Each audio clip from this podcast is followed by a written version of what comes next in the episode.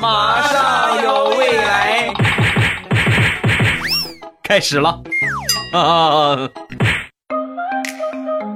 马上有未来，欢乐为你而来。我是未来，各位周三快乐，礼拜三一起来分享欢乐的小花段子。本节目由喜马拉雅出品，我还是你们喜马老公未来欧巴。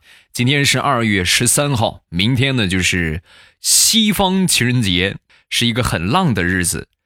很浪漫的日子，哎呀，口误口误啊！然后教给大家一个客观了解自己颜值高低的方法。明天情人节那天呢，你们可以选择找一个饭店吃饭，然后一个人坐下，找那种人员比较多的饭店啊。然后你去挑一个座位，最好是双人座，你自己一个人过去坐。一般情况之下，像这么多的话，有个位置就不错了。所以肯定会有女生过来问你，那个，请问你旁边有人吗？啊，当你的回答是没有人的时候，如果美女选择坐在你旁边，那么说明你的颜值过关；如果美女选择把凳子拖走，那就是简单来说，你长得实在是没法看呢。这是最客观也是最有效的一个方法。你们可以想一想，如果一个人守着你，连饭都吃不下去的话，你觉得你的颜值能高到哪儿去？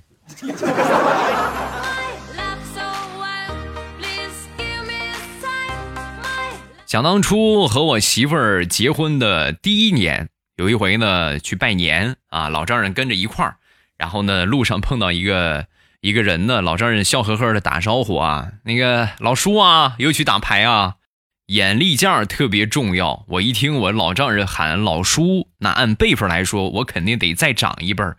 我当时我就冲那个人打招呼，爷爷打牌去啊。刚说完，我老丈人脸拉的老长，然后跟我说。你瞎喊什么？刚才那个人是打牌经常输，我们给他起了个外号叫老叔。你怎么还喊上爷爷了呢？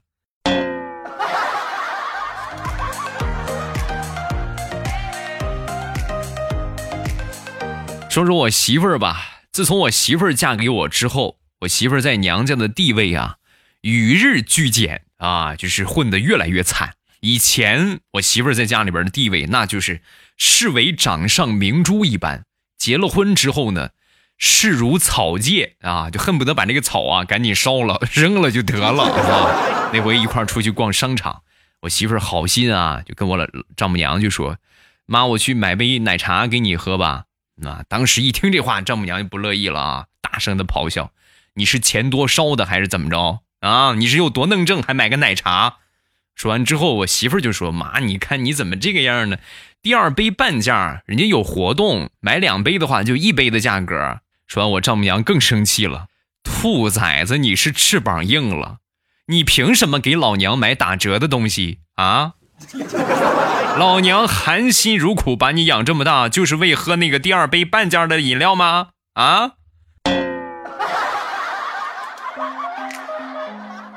我要喝第一杯。”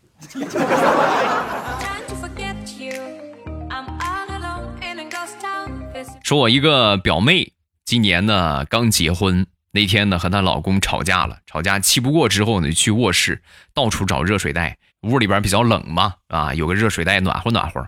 殊不知热水袋呢就在她老公的这个父母，就是她公公婆婆那个屋里啊，她婆婆藏起来了。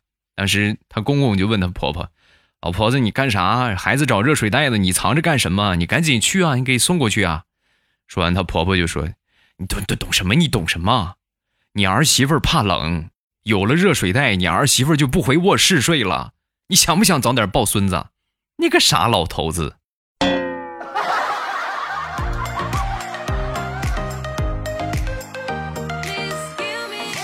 调调前两天去了泰国一趟啊，出公差回来之后呢，哎呀，那可算是开了眼界，心情也很爽。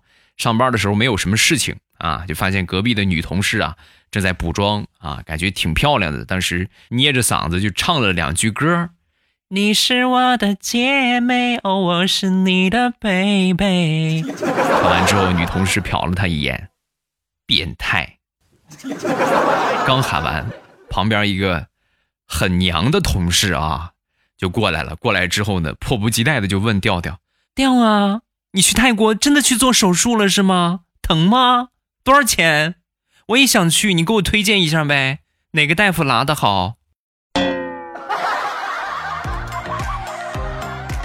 我向你推荐泰国的欧阳拉得快大夫。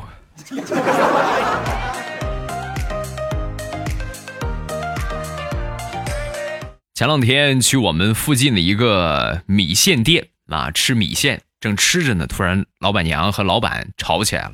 中国人的特点嘛，好看热闹。一看他们吵起来，我当时端着碗我就过去看热闹，一边看他们吵一边吃。哎呀，别有一番风味。正看着呢，突然他们这个吵架升级了，又吵又打。哎呦，互相开始丢东西，把我吓坏了。我赶紧端着我这碗米线，我就往外躲。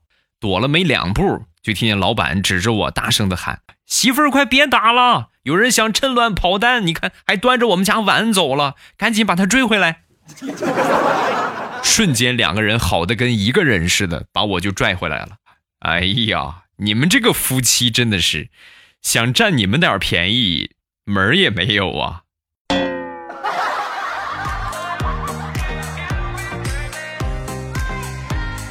年后啊，又有一大波的健康讲座如雨后春笋一般涌入出来。最近我妈就被一个健康讲座坑了啊！每天去领这个免费的膏药啊，据说这个膏药贴上之后，牙疼都能治啊！当时我恨不得把那个卖膏药的人打一顿。贴哪儿？我就说妈，贴哪儿能治牙疼？屁股上啊啊！人家老师都说了，贴屁股上治牙疼特别有效。儿子，你不最近牙疼吗？妈替你专门要的膏药，你试一试，好不好？很特别有效，你试，你别不信你妈。然后我就按我妈说的贴屁股上两贴，第二天起床啊，不仅牙还疼，屁股还肿了。把这个膏药往下撕的时候啊，还薅下了一点表皮。啊呀，那个酸爽的感觉，你们能懂吗？本来以前就是牙疼，现在呢牙还疼，扯的腮帮子也肿了，屁股还疼，还撕掉皮了啊！看着我这么悲惨的样子，我妈很心疼的说：“ 幸好拿你做了一下实验，要不然我就惨了。”哎呀，谢谢啊，儿子。妈妈。我们不是说好的亲生的吗？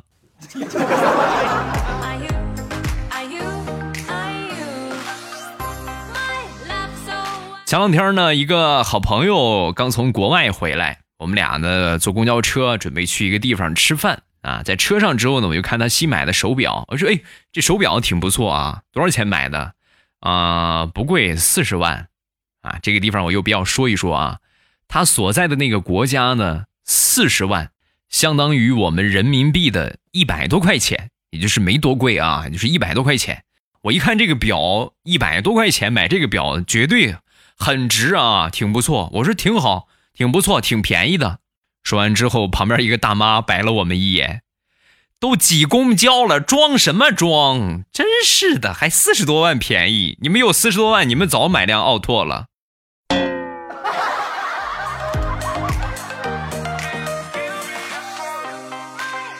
过年，我有一个好朋友是做程序员的，搞这些各种各样的工程啊，各种各样的这个程序的研发。其中呢，给一个呃畜牧公司啊，一个奶牛公司，研发了一个奶牛自动定量喂食系统。有了这个系统之后呢，他自己过去吃饭也不用你们管了，而且是定量啊，自动的，这个避免就是吃多了呀，或者有一些牛没吃着。工作原理是什么呢？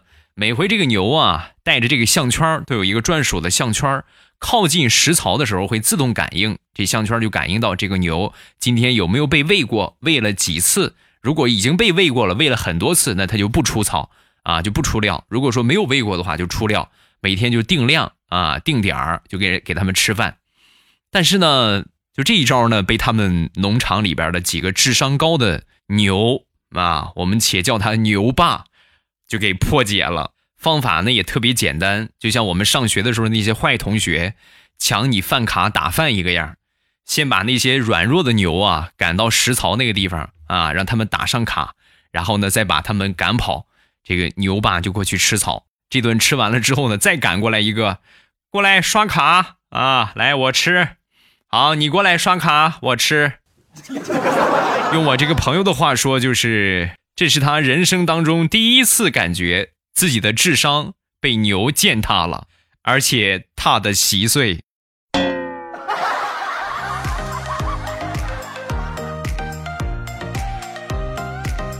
接着说，我这个程序员朋友，这朋友呢，以前的时候啊，想当初在我们上学那会儿，F 四很流行的时候，他和朱孝天长得特别像，相似度咱就这么说，百分之九十一点问题都没有。转眼十多年过去了，朱孝天还是那个朱孝天，而他已经长成了猪。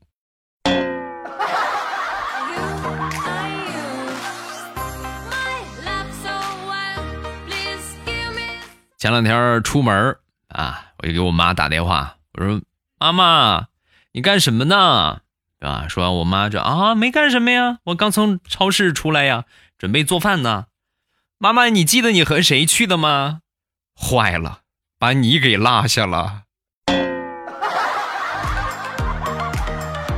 是的呢，妈妈，我在超市门口等你等了一个多小时了。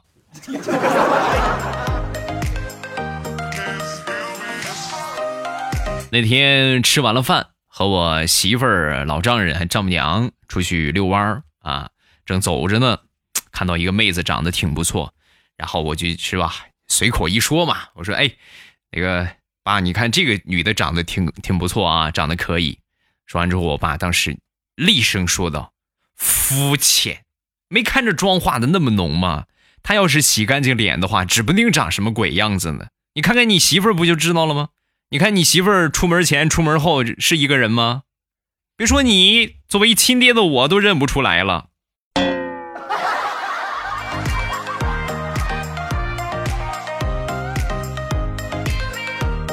不知道你们有没有这样的体验？平时啊，在网上买东西，然后呢，经常会有商家也给你发消息也好，打电话也好，有亲好评返现哦，啊，你给我们写个好评，我们送你个什么东西啊？这样的事情特别多。前两天就是有一个商家不停的就给我发消息，我给你返两块钱啊，你给我们写个好评啊，我说可以呀，然后我就随手一写，买了两个东西啊，第一个产品随手一写之后呢，都是他们家的，不行，你这个不过关啊，那我写第二个吧啊，第二个之后呢，你什么要求？你跟我说说，你们你需要拍照，然后你需要写三十个字以上的好评，我们才可以给你返现。那一刻，我的脑海里有一万只神兽奔腾而过。不把心思用在产品质量上，弄好产品，你弄这些歪门邪道，你好产品质量搞上去，服务搞上去了，产品自然就有好评了呀，对不对？不给你差评就不错了，你还逼着老子写作文，各种烦躁，各种不愿意。最后我就给他写了这么一个评价：雇老子写表彰作文太便宜，没动力。就这样。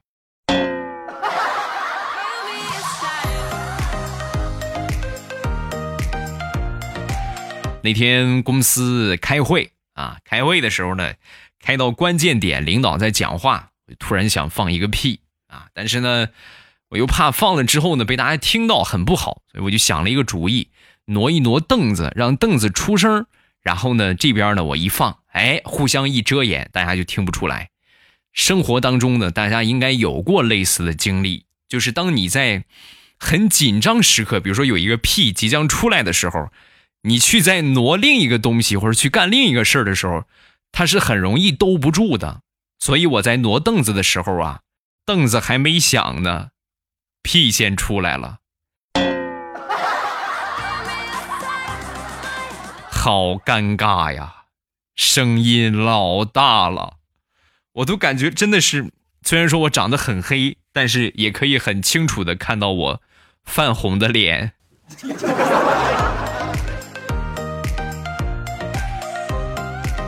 昨天早上刚一起床，大石榴的妈妈呀就跟大石榴就说：“你呀，以后找男朋友啊，不要找太远的，嫁远了不好。”嗯，听完这话之后，大石榴心里边一阵的感动，正准备说话呢，大石榴的妈妈指着窗户外边就说：“你看着咱对门那个女婿了吗？他那个女婿是内蒙的，带了好多东西都不知道怎么吃。闺女，以后你千万别嫁远了啊！”要不然妈可就没有口福喽。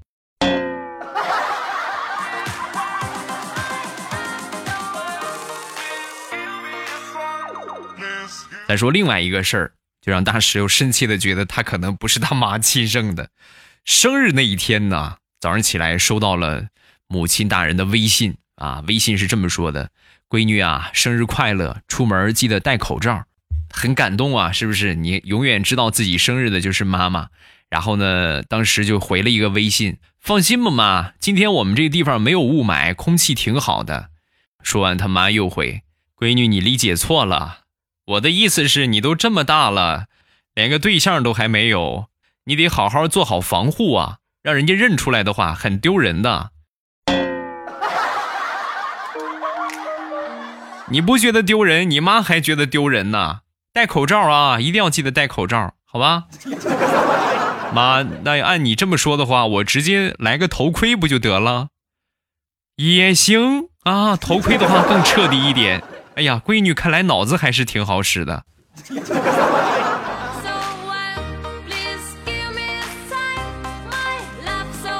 说一说你从网上买到的奇葩的产品。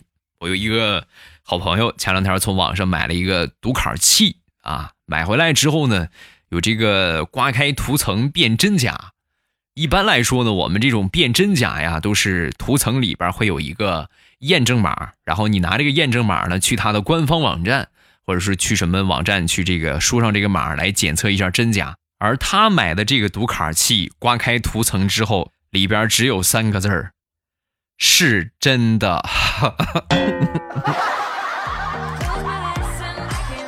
怎么说呢？就是那一刻，他感觉他的智商遭受到了前所未有的侮辱。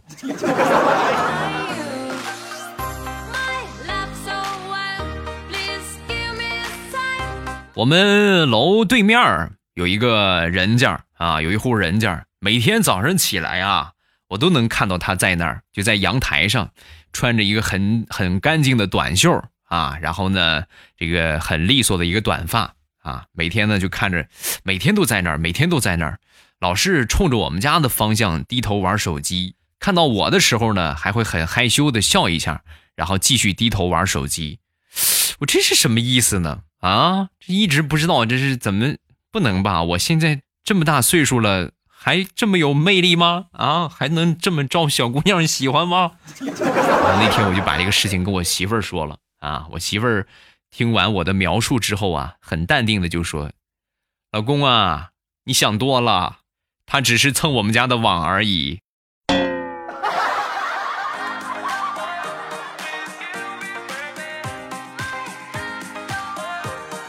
我一个当兵的发小，有一回呢，野外训练啊，在练习的时候啊，这个连长就下了一个科目啊，敌机轰炸，赶紧卧倒。当时一说完之后呢，我这个发小往地上一看，全都是泥水，所以他就使了个小心眼儿，直接趴在他一个战友他身上，没往那个泥上面趴。当时呢，就被这个连长给逮着了啊！当时就问他干什么呢？往哪儿趴呢？说完之后，我这发小很淡定的说：“报告连长，我在掩护我的战友。”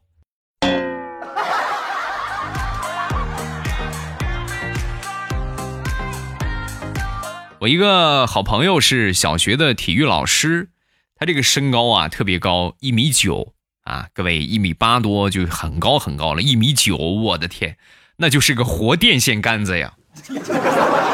这哥们儿呢教小学一年级。同志们，小学一年级那就是幼儿园呢啊，学前班差不多，个头也就是一米左右啊，这算高的孩子了啊。我就问他，我说你这平时给孩子们上课有什么困扰吗？啊，困扰倒是没有，就是我老是得低头好好看着点别踩着他们了。还有一些调皮的小男生，直接就从我裤裆底下就钻过去了。钻的那叫一个溜啊！直接从裤裆底下嗖就跑过去了。好，欢乐的笑话咱们分享这么多，有什么想说的，下方评论区来留言。你被念到的几率百分之九十九点九九，只要你肯写，肯定就会被我读到。我们来看评论，首先来看第一个，叫 Forever W 二未来前几天我一个朋友给我讲了一个笑话。精卫填海告诉我们，东海龙王是个倒霉的神仙，因为哪吒闹海把他海闹翻了，孙悟空呢又把他的宝贝兵器拿走了，现在精卫又要把他的海填平啊！说的没错呀，现在各行各业都不好干呢，包括龙王。下一个麦仔宝宝，在一三年最困难、最悲苦的时候，偶然间听到未来欧巴，在那之后每天必听。很苦的日子里，幸好有你的声音的陪伴，给灰色生活增添了一些色彩和乐趣。谢谢欧巴的声音陪我度过。那段时光，现在一切都好了，感恩，嗯，会越来越好的啊！